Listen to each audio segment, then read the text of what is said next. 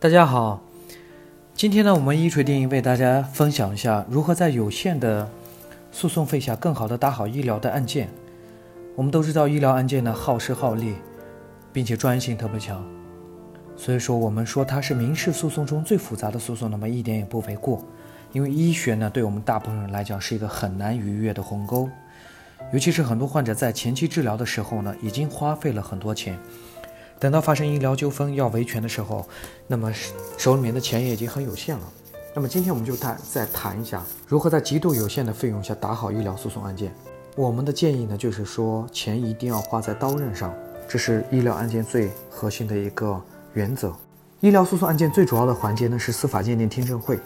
这个环节很大程度上决定着医院的责任比例和最后的判决结果。所以在这个环节一定要舍得花钱。我们可以请专业的机构进行医疗分析和评估，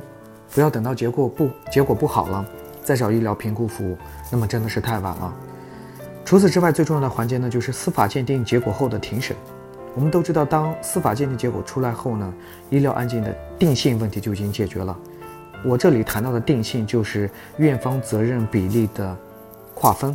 主要分为全部责任、主要责任、对等责任、次要责任。轻微责任和没有责任。那么在司法鉴定结果结论已经出来的时候，我们患者唯一能做的就是在司法鉴定结果出来以后呢，在这些划分的比例之内呢，争取最高的这个院方责任比例。所以说这个环节呢，我们建议患者最好是可以邀请专家辅助出庭人协助患者，可以进行更好的庭审，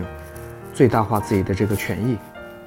以上是我们认为医疗案件中最重要、最需要投入的地方。那么，尤其是第一个环节，因为第一个环节如果做好了，是解决定性的问题，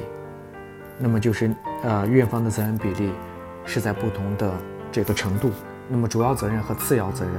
或者轻微责任这之间肯定是有很大的区别的。但是第二个环节只能是在第一个定性的基础上进行定量的努力，就是我们在责任划分程度的范围之内呢，争取更高的比例。所以，当我们维权经济能力有限的时候，就一定要合理安排自己的诉讼费用，以免最后花了钱也没有打赢案件。医疗案件如果一审结果不满意，几乎是没有二审的机会的。所以大家一定要在上面两个环节下功夫。北京运动健康呢，汇聚了国内外知名的医疗专家、法律专家、司法鉴定专家和法医专家，为客户提供第三方的医疗评估服务，